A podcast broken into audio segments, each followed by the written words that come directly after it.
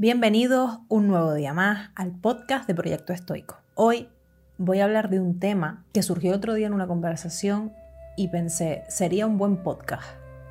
Hoy voy a hablar de los modelos a seguir. Como siempre, me gustaría empezar con una pequeña reflexión, con una pequeña introducción, explicándote un poco cómo tomar en cuenta este podcast. ¿A qué, a qué nos referimos con un modelo a seguir? ¿Significa eso que cambiemos nuestra personalidad, que nos adaptemos a otra persona? ¿O directamente es tomar a alguien como ejemplo para mejorar y para conseguir lo que queremos? Como siempre, te recuerdo que aparte de verlo en YouTube y que lo estoy grabando modelo podcast, también lo puedes escuchar en plataformas como Spotify, eBooks y creo que es en esas plataformas en las que lo tenemos. En, en Spotify y en eBooks. Por otro lado, también te recuerdo, y en la otra faceta de Proyecto Estoico, en la faceta Irlanda, que tenemos un grupo de Telegram en el que estamos haciendo tribu para ayudarnos entre todos, para resolver dudas acerca de Irlanda. Así que si quieres te dejamos el link en la descripción de este podcast para que te unas. Es totalmente gratuito y te puede ayudar. Y ya, sin más dilación, empezamos. Podcast 3, modelos a seguir. El ser humano tiene diferentes tipos de aprendizaje el aprendizaje por imitación es uno de los que más influye en nuestra etapa temprana. Influye en nuestra personalidad, moldea nuestra vida e incluso predispone nuestro futuro. Parte de tu trabajo como adulto será de construirte y desaprender muchos de los modelos y aprendizajes adquiridos en esta etapa. Al igual que tiene una gran importancia las cinco personas con las que más te relacionas o pasas más tiempo, es igual de importante quiénes son tus referentes o modelos a seguir, a quién imitas. Aquí me gustaría hacer un inciso en que cuando yo leí por primera vez, eh, bueno, escuché por primera vez en un podcast eh, de Pedro Vivar, que si no lo conoces te lo recomiendo, he aprendido mucho de él. Cuando escuché por primera vez esto de darle importancia a las cinco personas con las que más tiempo pasas, eh, todo eso revolucionó mi forma de ver mi día a día y realmente es un punto a tener en cuenta. ¿Con qué personas pasas tu tiempo? Aprende a ser selectivo con las personas a las que dejas entrar en tu vida y en tu entorno, porque pueden modificar totalmente tu camino. Y luego, por otra parte, aunque también lo vamos a ver, es muy importante el contenido que sigues en redes sociales, porque pasamos mucha cantidad de horas en redes sociales y eso por supuesto que nos condiciona. Así que también es muy importante el contenido que eliges. Sigo. Y sí, no nos engañemos. Por mucho que creas que estás fuera de esto, que no tienes un influencer de cabecera que te sugiere hasta qué cereales comer, lo cierto es que todos en mayor o menor medida somos condicionados por nuestro entorno. Nuestra familia, amigos, medios de comunicación, modelo económico, redes sociales, marketing, todo nos influye, todo nos moldea y todo nos condiciona. Y es normal, somos un animal social. Hasta el ser humano más huraño es condicionado por su propia voz interna. ¿Qué propongo en este podcast? Que en la medida de lo posible elijas de quién quieres aprender, a quién te gustaría parecerte o qué conductas y hábitos te gustaría tener en tu vida. Y aclaro, que en ningún momento te propongo que renuncies a tu personalidad, a tu esencia o a tu identidad. Pero en este tránsito, en este camino que es la vida, sí te propongo que te esfuerces constantemente en evolucionar y aprender de quien para ti es un referente, del cual puedes extraer mejora y enfoque en tus objetivos, es sin duda una buena idea. A estas alturas del podcast, me gustaría proponerte tres preguntas. Tres preguntas sobre ti mismo, Sé honesto cuando te las respondas. Te ayudarán a guiar tu camino y a definir tus objetivos. ¿Cómo quieres ser? ¿Quién quieres ser? ¿Qué necesitas para conseguirlo?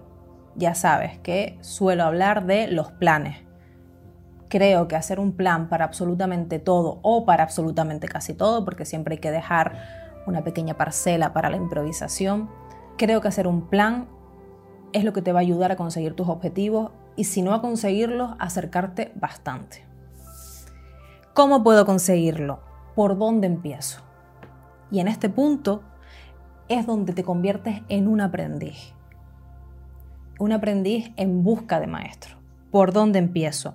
¿Cómo puedo conseguirlo? ¿Qué tengo que hacer? ¿Qué hábitos tengo que tener? ¿Qué tengo que cambiar? Ahí es donde eres un aprendiz. Como ves, no se trata de buscar a quién emular, se trata de buscar de quién aprender para lograr eso que deseas. ¿Qué duda cabe que de estos que eliges como maestros, además de aprendizaje, extraerás confianza y seguridad en tu objetivo, puesto que estás emulando a alguien que ya lo ha conseguido antes que tú.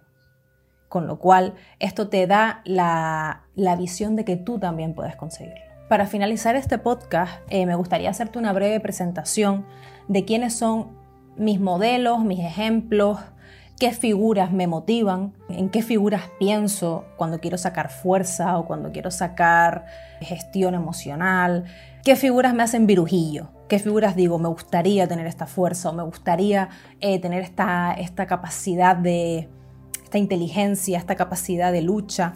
Bueno, el primero mm, que me gusta desde que, desde que soy pequeña, que me parece una, una figura de fuerza, es verdad que yo tengo unos referentes como muy de guerra, muy guerreros, muy de fortaleza, porque va bastante con mi personalidad y con lo que me, hace vibrar. El primero, sin duda, que siempre me ha gustado, es Mohamed Ali. Antes de nada, hago un inciso, lo estoy pronunciando totalmente castellanizado. Bueno, Mohamed Ali, aparte de ser uno de los mejores boxeadores de la historia, me encanta de él la visión sacrificada que tiene de conseguir sus objetivos el sacrificio, la disciplina, es fuerte.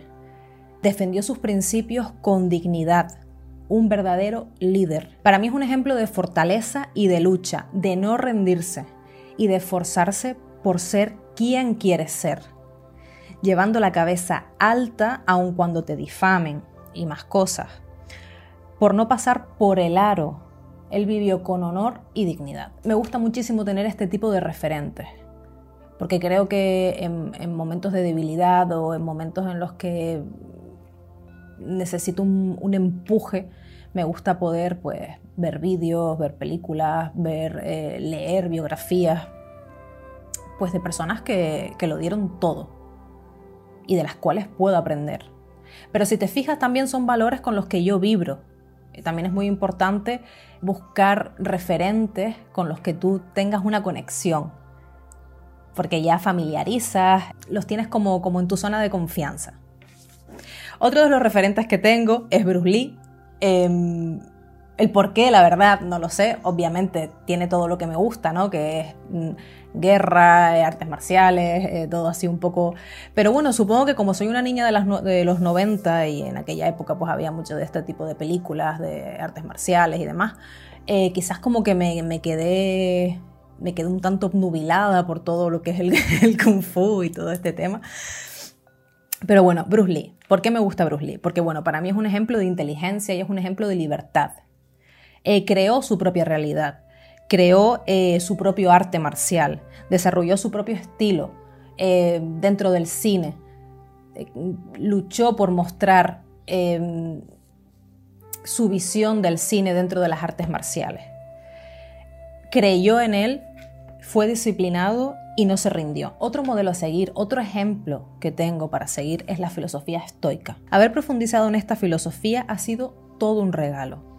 Me ha proporcionado un desarrollo personal inmenso, me ha dado las alas para trabajar en mí, para aprender y para gestionar mis emociones, decisiones y vida. Dentro de la filosofía estoica tenemos a, los referentes principales del estoicismo, pero más allá de los referentes clásicos, eh, también a través de los cuales conocí el estoicismo, eh, como puede ser pues, Pedro Vivar o como puede ser eh, Marcos Vázquez de Fitness Revolucionario, que ahora lo mencionaré, ya saben que siempre menciono el libro de Invicto. Son personas de las que también aprendo y de las que también extraigo puntos que me interesan, que, que aplico a mi vida y que refuerzan también el camino por el que quiero ir. Por último, como te comentaba, fitness revolucionario. Más que un referente es una guía. De aquí he sacado la joya de la corona, que es Invicto, que siempre lo menciono. Técnicas de entrenamiento y luego en su podcast, eh, tiene un podcast en el que hace entrevistas y también habla de, sobre técnicas de entrenamiento que recomiendo muchísimo, pero dentro de este podcast tiene una especie de subpodcast que se llama La ciudad del interior, en la que habla sobre gestión emocional, estoicismo aplicado y mm, temas relacionados. Eh, la verdad lo recomiendo muchísimo, me ayuda, me guía, me, me gusta y extraigo bastante contenido de valor de ahí. Y bueno, pues por supuesto que tengo más guías, tengo muchísima gente de la que aprendo, gente cercana a mí de la que aprendo, por supuesto, pero quería mm, darte unas pequeñas pinceladas para que tengas una idea de qué, de qué te propongo como referente, de qué te propongo como guía. No siempre es mm, tener a alguien a quien emular paso a paso, sino son personas que por lo que sea te alumbran, te dan luz, eh, de las que puedes aprender, de las que puedes extraer determinadas, eh, determinados skills o determinadas experiencias que te valen para crecer, que te valen para aplicarlas a tu vida, que te valen para coger un chute de energía en ese momento, para decir, pues mira, sí, que te motives y digas, pues voy para allá. Hoy estoy muy potente. Bueno, y hasta aquí el podcast de hoy. Me gustaría finalizar este podcast con una cita, con una cita de Ali, de quien si no, el hombre que ve el mundo a los 50, igual que lo veía a los 20, desperdició 30 años de su vida. Y hasta aquí el podcast de hoy. Muchas gracias por verme o por escucharme. Muchas gracias por darme apoyo. Poquito a poco vamos construyendo. Realmente este podcast lo hago porque es algo que me apasiona, me gusta eh, expresarme, me gusta expresar mis reflexiones. Em, es un hobby que me encanta y bueno, Simplemente eso, te agradezco mucho que estés ahí. Nos vemos. ¡Mua!